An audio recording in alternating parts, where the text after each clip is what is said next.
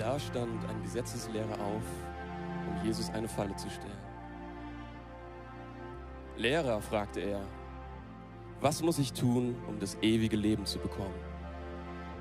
Jesus erwiderte, was steht denn im Gesetz Gottes? Was liest du dort? Der Gesetzeslehrer antwortete, du sollst den Herrn, deinen Gott, lieben von ganzem Herzen, mit ganzer Hingabe, mit all deiner Kraft und mit deinem ganzen Verstand. Und auch deinen Mitmenschen sollst du so lieben wie dich selbst.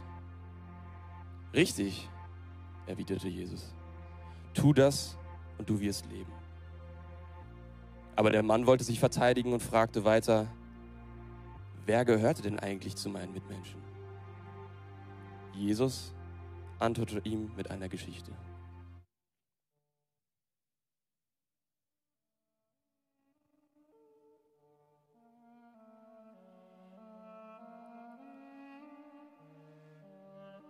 Ein Mann ging von Jerusalem nach Jericho. Unterwegs wurde er von Räubern überfallen. Sie schlugen ihn zusammen, raubten ihn aus und ließen ihn halbtot liegen. Dann machten sie sich davon. Zufällig kam bald darauf ein Priester vorbei. Er sah den Mann liegen und ging schnell auf der anderen Straßenseite weiter. Genauso verhielt sich ein Tempeldiener. Er sah zwar den verletzten Mann, aber er blieb nicht stehen, sondern machte einen großen Bogen um ihn. Dann kam einer der verachteten Samariter vorbei. Als er den Verletzten sah, hatte er Mitleid mit ihm. Er ging zu ihm, behandelte seine Wunden mit Öl und Wein und verband sie.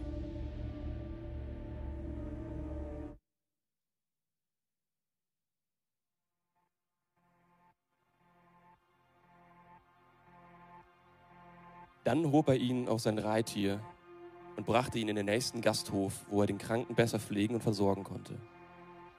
Am folgenden Tag, als er weiterreisen musste, gab er dem Wirt zwei Silberstücke aus seinem Beutel und bat ihn an. Pflege den Mann gesund. Sollte das Geld nicht reichen, werde ich dir den Rest auf meiner Rückreise bezahlen. Was meinst du? fragte Jesus jetzt den Gesetzeslehrer. Welcher von den dreien hat an dem Überfallenen als Mitmensch gehandelt. Der Gesetzeslehrer erwiderte, natürlich der Mann, der ihm geholfen hat. Dann geh und folge seinem Beispiel, forderte Jesus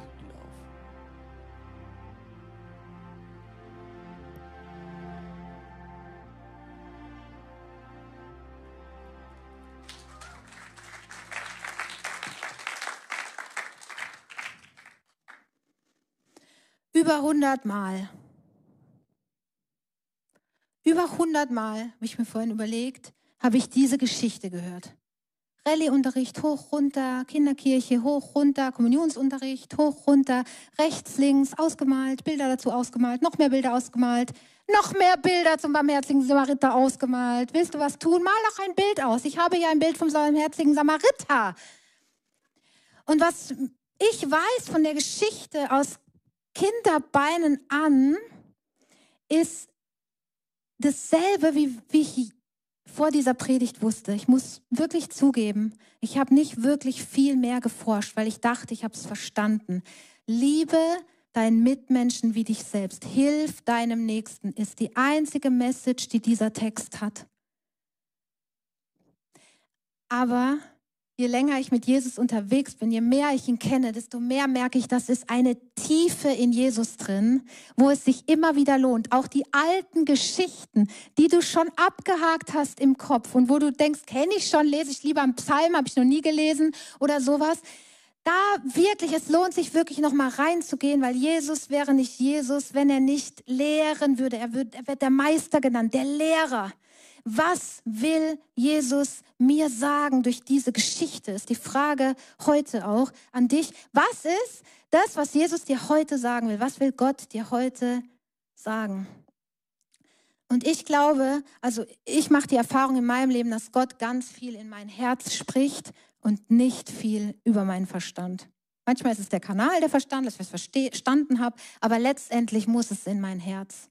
Und deswegen lade ich dich ein, zu beten, mit mir mitzubeten. Denn wenn dein Herz bereit ist, auch wirklich Jesus zu fragen, was willst du mir heute sagen, dann glaube ich, dann wird es auch ankommen. Okay? Gut. Faltet die Hände. Nein, Spaß. Okay. Jesus, ich danke dir für, dafür, dass du nicht bei leeren Inhalten stehen bleibst und mich stehen lässt mit irgendeiner Message, mach dies, mach das, tu das, mach das, sondern dass du mein Herz siehst und siehst, wie es mir wirklich geht. Und ich mache jetzt mein Herz auf und frage dich, Jesus, wirklich an dieser Stelle, was willst du mir heute sagen? Und lenk meinen Fokus auf das, was dir wichtig ist. Zeig mir, was dir heute wichtig ist, womit du mich verändern willst, weil du bist der Einzige, dem diese Veränderungskraft gebührt. Du bist der Einzige, der diese Veränderungs- und Auferstehungskraft hat. Amen. Okay. Cool. Es geht ein Mann von Jerusalem nach Jericho. Da gibt es ganz viele Bilder von. Es geht ein Mann von Jerusalem nach Jericho und er wird überfallen und liegen gelassen und liegt dann dort. Das ist die Geschichte, womit Jesus anfängt. Und er, er sagt sie, es ist nicht wirklich passiert. Es ist ein Gleichnis. Das heißt eine, eine Lehrgeschichte, eine Geschichte mit Moral oder einer Lehre dahinter. Und er erzählt sie, weil jemand ihn fragt. Und zwar ist es ein Gesetzeslehrer, ich lese dir nochmal den Anfang von allem vor, da stand ein Gesetzeslehrer auf, um Jesus eine Falle zu stellen. Le Ihr Lehrer, fragte er, was muss ich tun, um das ewige Leben zu bekommen? Und ich habe mich im Vorfeld gefragt, ja, okay, also äh, was ist denn so an der Frage so schlimm? Also was ist denn, also die hätte ich jetzt auch stellen können. Was ist denn jetzt die Falle an dieser Frage? Was ist denn die Falle? Warum redet denn Gott nicht konkret und sagt dann, Jesus sagt dann so, das und das sollst du tun? Die Frage hätte jetzt auch von mir sein können. Und ich glaube, dass Jesus ganz genau eine Fähigkeit hatte, wegen vielen, aber eine Fähigkeit hatte, er ist Gott und er hat ins Herz der Menschen ge geguckt und er wusste, was der Gesetzeslehrer eigentlich vorhat. Und jetzt kommt, das ist wie ich der ist wie ich, dieser Gesetzeslehrer, nicht Jesus, ich, weil ich mir denke so, ich bin ganz oft genau so, wenn Jesus mir wirklich ins Herz guckt und mich überführen darf, dann merke ich, dass da Dinge sind, die ich gern von ihm hören würde, die nichts mit seinem Wesen mit seiner Botschaft zu tun hat, sondern das sind Dinge, die ich hören will. Und dieser Gesetzeslehrer wollte wahrscheinlich hören, Punkt eins machst du das, um das ewige Leben zu bekommen. Punkt zwei machst du das. Punkt drei machst du bitte das. Und Punkt vier machst du das. Und dann hakt er ab auf seiner inneren Liste, ob Jesus das richtig aufgezählt hat. Denn das damalige Volk war geprägt vom Gesetz, von Gesetzlichkeit. Eins, zwei, drei, vier To-Dos auf deiner Liste und dann hast du es geschafft. Und was Jesus hier macht, er sieht das Herz. Die Frage ist nicht dumm. Aber das Herz dieses Gesetzeslehrer war auf einer ganz anderen Seite. Er wollte wissen, was muss ich tun, um etwas zu erfüllen. Und wollte prüfen, ob Jesus genau die Punkte in der Reihenfolge sagt. Und dann fragt er die zweite Frage, okay, wenn, dann, dann, überführt Jesus ihn mit dem Gesetz und sagt, ja, du sollst Gott lieben, deinen Nächsten lieben wie dich selbst. Okay, so konnte er noch mitgehen. Und dann fragt er ihn, okay, dann sag mir, wer mein Nächster ist. Auch diese Frage ist nicht doof. Fragst du dich manchmal, wer mein Nächster ist? Ich frage mich ernsthaft, wenn ich bei uns beim Globus stehe und dann kommt so eine, äh, wo, wo ich immer so denke, das sind so offizielle Bettlerbanden. Ja, da kommt ein Mensch und möchte meinen Einkaufswagen Euro, dann kriege ich richtig, dann denke ich richtig, ist das jetzt mein Nächster? Aber der bettelt doch nur für die Bande und was soll ich jetzt tun? Und dann mache ich am besten gar nichts, ehrlich. Ich mache dann am besten gar nichts, weil ich würde denken, was ich jetzt machen soll. Und dann überlege ich ernsthaft im Auto, wenn ich dann nichts gemacht habe, ist das jetzt mein Nächster gewesen? Ich stelle die gleichen Fragen. Was muss ich tun und wer ist mein Nächster? Sag's mir ganz konkret, Jesus, weil mein Herz ist oft so, ich will nichts falsch machen. Ich weiß nicht, wo dein Herz steht, aber mein Herz ist ganz oft, ich will es richtig machen. Guter Christ, Gitarrist, Gitarrist spiele ich nicht. Also guter Christ hilft anderen. Wie mache ich es richtig? Und ich sag dir ganz ehrlich, ich krieg's noch nicht bei meiner Familie hin. Ein guter Christ zu sein. Und ich weiß nicht, ob du den Satz schon mal gehört hast. Ich habe den schon oft von meinen Freunden gehört. Ja, du bist doch Christ, du müsstest doch eigentlich. Und dann weiß ich auch nicht, was ich sagen soll. Ehrlich gesagt, ja, was stimmt, ich müsste eigentlich echt. Und das Coole ist, dass Jesus so nicht ist. Ein Mann erzählt eine Geschichte. Ein Mann geht von Jerusalem nach Jericho und wird überfallen. Der Mann wenn du tiefer in die Geschichte einsteigst, mal die Metaebene siehst, der Mann steht für dich und mich. Die Frau, okay, wenn du dich besser angesprochen fühlst. Die Frau ging von einer Stadt, in der von der Gott sagt, es ist meine Stadt, geht ein Mann raus aus der Stadt seinen eigenen Weg, wenn du es im übertragenen Sinn nimmst, gehst nach Jericho in eine andere Stadt, also von der verheißenen Stadt raus. Von Gott weg kannst du es auch interpretieren, irgendwo anders hin und wird von Räubern überfallen, liegen gelassen und ausgeraubt. Ich weiß nicht, ob du an deinem, einem Punkt im Leben schon mal warst, wo du dich so gefühlt hast. Von Räubern ohne Schutz. Ich hoffe, es ist dir nicht in echt passiert, sondern im übertragenen Sinne kenne ich das aber. Wo Menschen mich so enttäuscht haben, wo das Leben mich so enttäuscht hat wo Pläne nicht aufgegangen sind und ich fühle mich wie jemand, der überfallen wurde.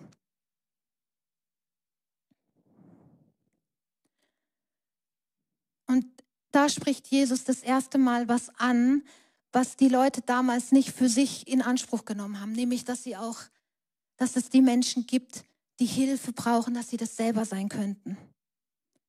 Und mir geht es ganz oft genauso dass ich nicht denke, ich brauche Hilfe, sondern ich denke immer, ich muss anderen helfen, was auch stimmt, aber ich identifiziere mich nicht mit dem, der da liegt. Und Jesus sagt jetzt, da kommt einer, der kennt das Gesetz, der kommt hin, sieht's und geht wieder weg. Und da kommt einer noch dazu, der dem, dem Gott im Tempel dient, also ein Heiliger, oder? Ein Pastor, ein, ein Guter, einer von den Guten, kommt, sieht und geht wieder weg. Und es kommt ein dritter, der kommt, geht hin und ist voller Mitleid. In einer anderen Übersetzung steht, er ist innerlich bewegt.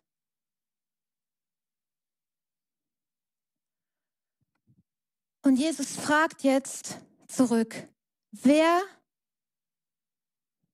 von denen meinst du, was meinst du, wer von diesen dreien der nächste dessen ist, gewesen ist, der unter die Räuber gefallen war? Er aber sprach, der, der Barmherzigkeit an ihm übte. Jesus aber sprach zu ihm, dann geh und handel genauso. Was meinst du, wer von den dreien der nächste dessen gewesen ist, der da liegt von den Räubern überfallen? Er fragt nicht, wer von den Vieren ist dein Nächster. Er sagt auch nicht, ist doch klar, dass der von den Räubern überfallen dein Nächster ist sondern er fragt, wer von denen, der Priester, der Tempeldiener, der, also der Lehrer, der alles weiß, der Priester, der allen dient, oder der Samariter, wer ist der Nächste? Und der Gesetzeslehrer sagt der, der Barmherzigkeit an dem übte, der da lag. Und Jesus spricht was an, womit niemand gerechnet hat und womit ich ehrlich gesagt manchmal in meinem ganzen eigenen Leben auch nicht rechne. Die Hilfe kommt von jemand, von dem du es nicht erwartest.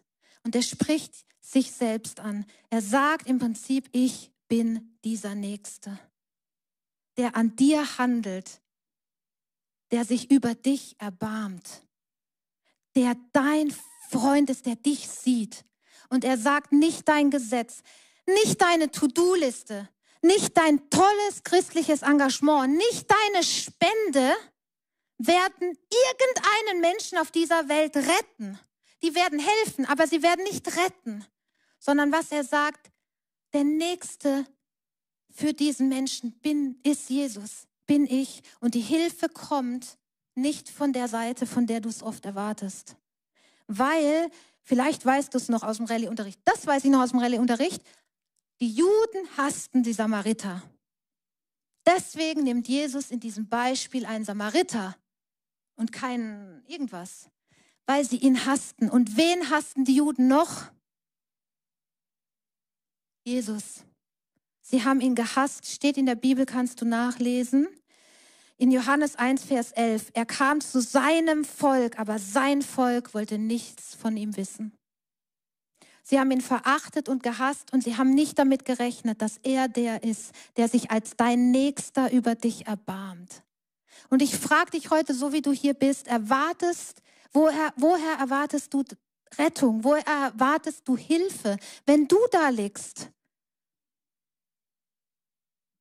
Oder glaubst du immer derjenige zu sein, der allen anderen helfen muss?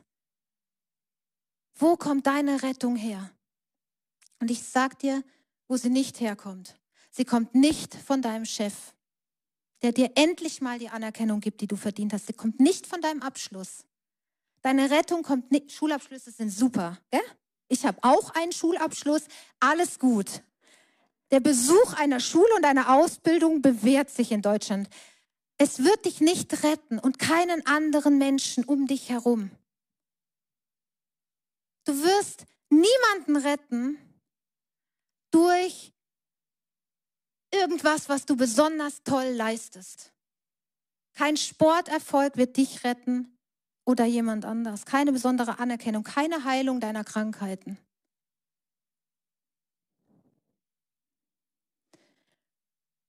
In Psalm 121 steht, was dich rettet. Da schreibt der Psalmist, ich hebe meine Augen auf zu den Bergen. Woher wird meine Hilfe kommen? Woher kommt meine Hilfe? Meine Hilfe kommt vom Herrn, der Himmel und Erde gemacht hat. Meine Hilfe kommt vom Herrn, der Himmel und Erde gemacht hat. Er wird nicht zulassen, dass dein Fuß wankt, dein Hüter schlummert nicht.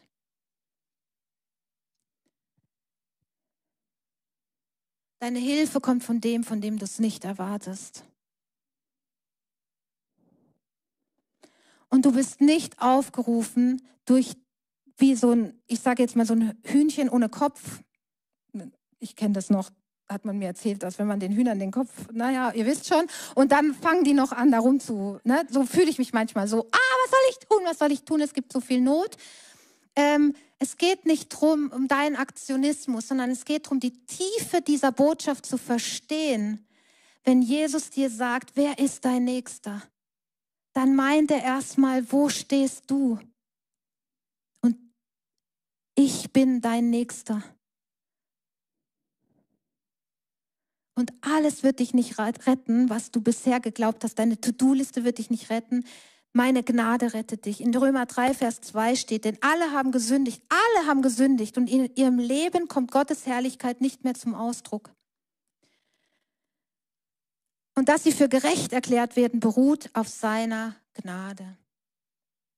Es ist ein freies Geschenk aufgrund der Erlösung durch Jesus Christus. Das sagt Jesus schon, er nimmt es schon voraus. Er sagt schon, meine Gnade wird dich retten. Nichts anderes. Und aus dieser Rettung wirst du anderen begegnen. Weil du und ich, wir haben was ganz Besonderes, wenn du mich kennst, sagt Jesus. Du und ich und der Vater, wir können eins werden. Ich bin irgendwann vor, vor einem Jahr oder so zum Arzt, musste ich gehen, weil ich so irgendwie so ein Herz, ich, ich, ich habe mir eingebildet, ich habe so ein Herzstolpern. Es war auch wirklich so, ich lag dann im Bett und dachte mir so, irgendwas stimmt nicht. Bin ich zum Arzt gegangen und der Arzt hat mich da an die Geräte gehängt und hat dann gesagt, oh Frau Ebersold, Sie brauchen sich überhaupt keine Sorgen zu machen, ist alles gut. Sie haben, es haben ganz viele Menschen, sie haben so einen doppelten Herzschlag. Und dann kam ich, also ich rede mit Gott wie mit einem Freund. Das kannst du dir vorstellen, so mitten in dieser Situation, leise rede ich, sonst denken die Leute, ich hab's nicht mehr alle. Aber ich rede in meinen Gedanken mit Gott und ich liebe es. Und dann war es als, das war sofort, mir kam sofort der Gedanke und für mich ist es Gott gewesen, der in dieser Situation zu mir spricht. Und der Gedanke ist, dass Gott sagt, schau du und ich, ein Herzschlag, ein doppelter Herzschlag. Du und ich, wir sind so connected, wir haben einen doppelten Herzschlag. Und weil du meinen Herzschlag in dir hast, gehst du raus und handelst so wie ich.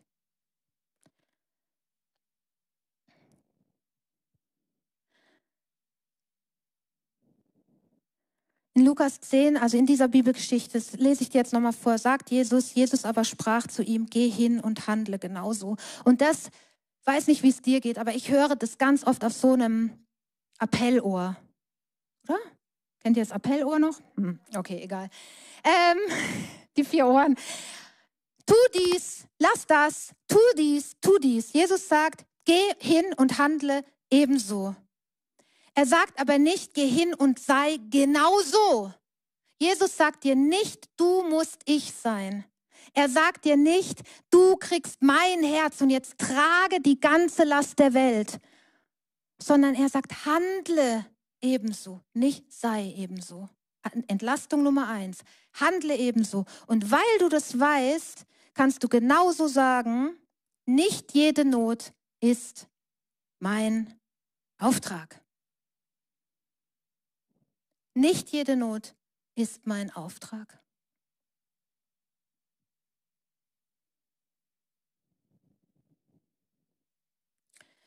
wie der Samariter handelt, was er tut. Jesus hat so viele Symbole da reingesetzt. Er verbindet die Wunden, er gießt Öl auf die Wunden, er bringt den Menschen in die Herberge, er zahlt für ihn. Da werden wir uns in den nächsten Wochen noch intensiver mit auseinandersetzen. Auch warum hilft das Gesetz nicht? Warum ist der Pastor dran vorbeigelaufen? Warum der, der, der, Lehrer hat nichts gebracht? Warum hilft es nicht? Das werden wir uns noch tiefer angucken. Ich will dir einen Umriss geben über die Geschichte, dass du anfängst, Lust zu kriegen, tiefer zu gehen. Was will Jesus mir sagen? Mir persönlich. Und ich glaube, Punkt eins, was Jesus dir heute sagen will, ist, ich will dein Herz. Ich will dein Herz berühren. Ich will heute dein Herz berühren. Ich gebe dir keine To-Do-Liste. Ich gebe dir keine Strategie, wie du mit dem Bettler umgehen sollst.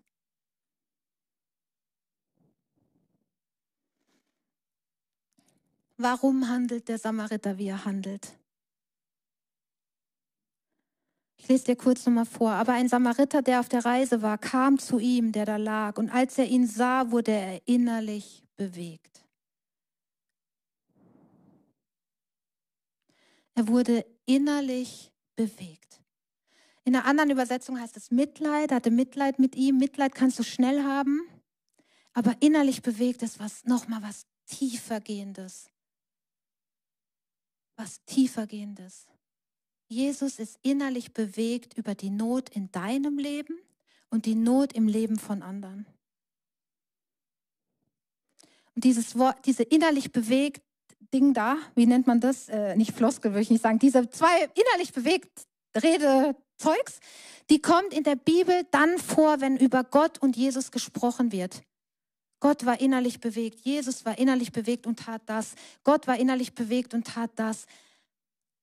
Es wird auf Jesus hingewiesen. Dieses innerliche bewegt ist ein Charakterzug oder ein Zug von Jesus. Jesus ist innerlich bewegt. Er geht nicht an deiner Not vorbei und er geht nicht an der Not der anderen vorbei.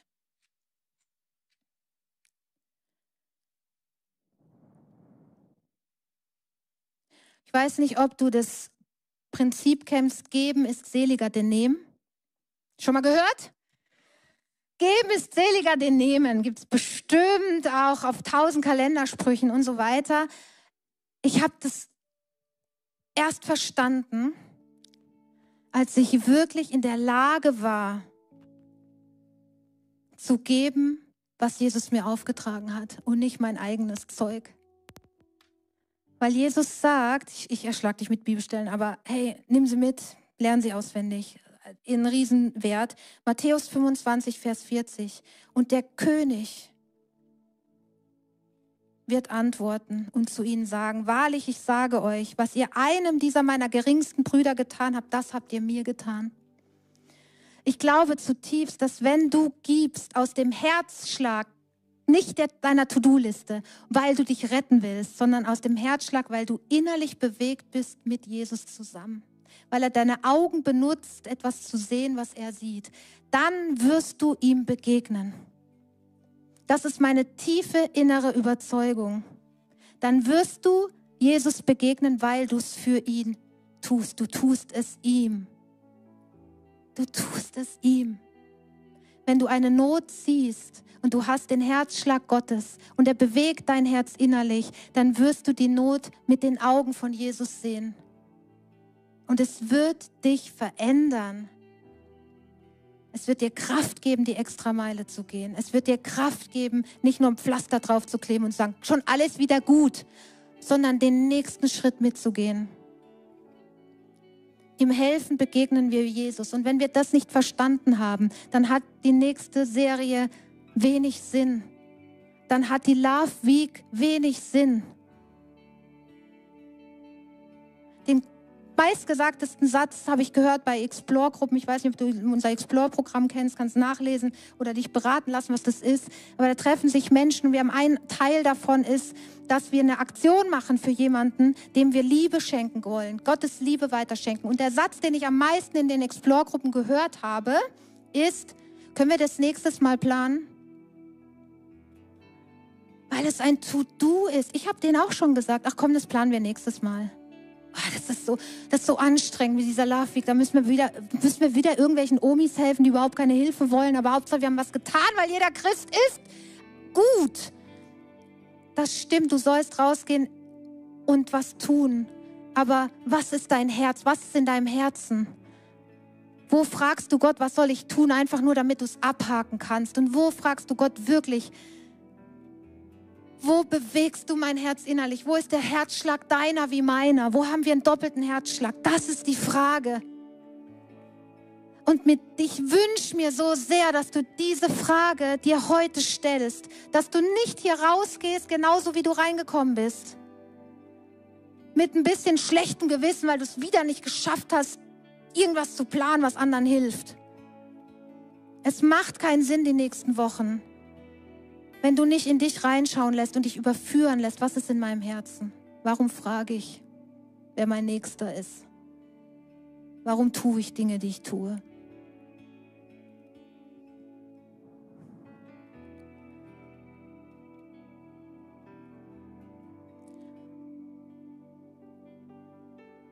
Ich war vor fünf Jahren in einem anderen ICF im Büro zufällig und es kamen mir flücht, also ein bisschen bekannte Leute und haben gesagt, unser Sohn liegt jetzt im Krankenhaus, er stirbt.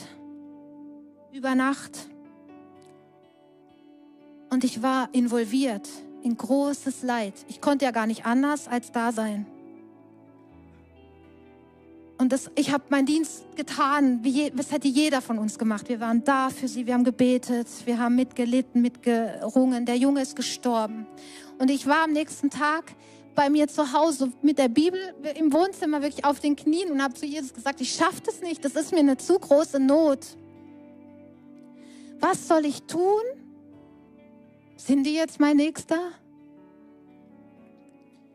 Und Jesus hat mir gesagt, wieder wie er mit mir redet, ich möchte, dass du ein Jahr für sie da bist. Ein Jahr. Und aus diesen Jahren sind jetzt, ich fünf oder sechs Jahre geworden diese Familie ist, sind meine Freunde. Und das ist das, was Jesus tut, wenn er zu dir sagt, geh hin und handle genauso. Er hat die Liebe für dich schon da. Und aus dieser Liebe raus werden wir Sachen tun. Und Zerbruch, Zerbrechlichkeit, Trauer, Leid hat was Schlimmes, aber hat so viel Schönheit, wenn du mit deiner Botschaft und mit deiner Liebe in die Situation kommt. Und sie hat nicht nur Schönheit für die, die leiden, sie hat Schönheit für dich.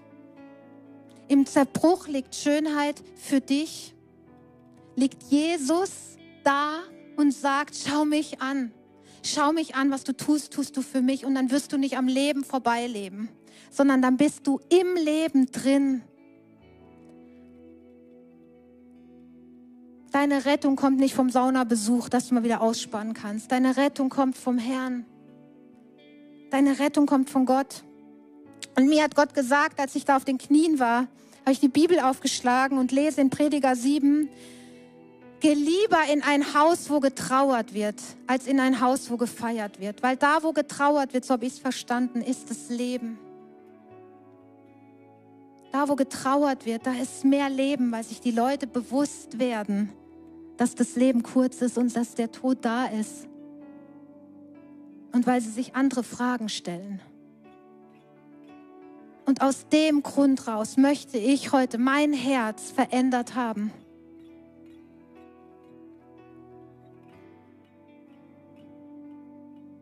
Und es ist ein Gebet.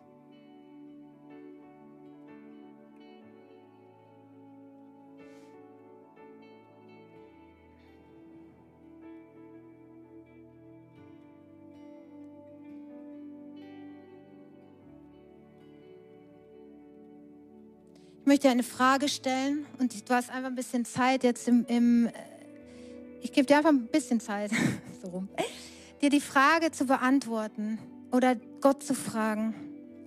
Und wenn du noch nie Gott gefragt hast und sagst, was redet die da, wo hat die, wie sieht die das, schlägt die Bibel auf, schlägt ihr die Bibel auf den Kopf und, und sie weiß eine Antwort. Nein, es sind meine Gedanken. Gott benutzt meine Gedanken, meine Bilder vor Augen, meine inneren Bilder.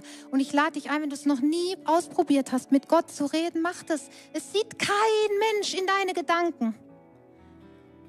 Mir hilft es, die Augen zuzumachen oder irgendeinen Punkt zu fixieren, damit ich nicht abgelenkt bin. Das kannst du machen, musst du nicht. Und frag Gott, von welcher welche Not Gott. Nee, frag Gott, Entschuldigung, anders. Frag Gott, wo schauen deine Augen hin? Wo schauen deine Augen hin, Jesus? Und ich lade dich ein, da die Augen zuzumachen, Gott die Frage zu stellen, wo schauen deine Augen hin? Und das Erste, was du denkst, und das erste Bild vielleicht, das dir vor Augen kommt, und das sind vertraute Bilder. Gott redet ja nicht wie ein Alien zu dir, sondern über das, was du weißt und kannst und denkst. Nimm das mal ernst, schreib es dir auf oder guck mal, was Gott dir sagt. Jesus, wo schauen deine Augen hin? Was bewegt dein Herz, gerade in dem Moment?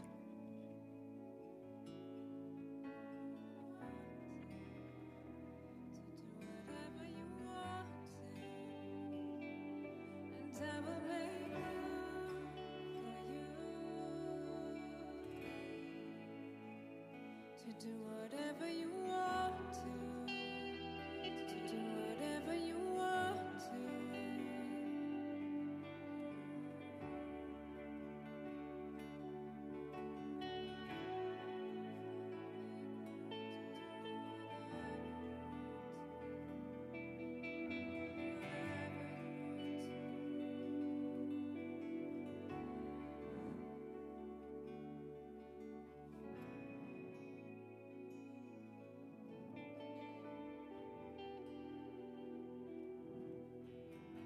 Vielleicht hast du eine konkrete Not gesehen, vielleicht in deinem Leben. Und ich glaube, dass Jesus dir dann sagen will, er, er sieht dich. Die kürzeste Bibelstelle steht in Johannes 11, Vers 35, je nach Übersetzung. Jesus weinte. Du hast einen Gott im Himmel, der über deiner Situation weint und über die Situation der anderen. Vielleicht hast du eine Not gesehen in deinem Umfeld, eine globale Not. Vielleicht hat Gott dich angesprochen an einem Punkt, der er dir schon immer gesagt hat oder als Kind mal gesagt hat. Und er ruft es jetzt wieder in Erinnerung. Dann brauchst du nicht aufzustürmen, aufzuhetzen jetzt und irgendwas zu tun und ein neues Ministry zu gründen, sondern ich lade dich ein, einen einzigen Punkt dir jetzt zu suchen, dir die Frage zu stellen, was tue ich jetzt als nächstes? Das kann ein Gebet hier vorne sein. Unser Gebetsteam wird hier sein. Ich werde hier sein. Wir beten für dich. Es kann dieser Schritt sein, zum Gebet zu gehen. Es kann dieser Schritt sein, zu sagen, ich öffne mein Herz für die nächsten drei Wochen. Jesus, rede zu mir. Es kann sein, dass du jemand anrufst und sagst, wir hatten doch mal die Idee oder ich wollte doch mal bei dir mitmachen. Tu diesen Anruf heute noch, denn was du in den nächsten 48 Stunden nicht im ersten Schritt umgesetzt hast, ist weg dann kommt der Alltag und dann bist du raus. Was wirst du als nächstes tun? Und ich gebe dir einen guten Tipp. Teile es einer Person mit, was du als nächstes tun wirst. Weil was du nicht ausgesprochen hast, kommt weniger in Existenz, als wenn du es ausgesprochen hast, wenn du es schon jemand gesagt hast. Und wenn du niemanden hast, dann sag's mir. Okay?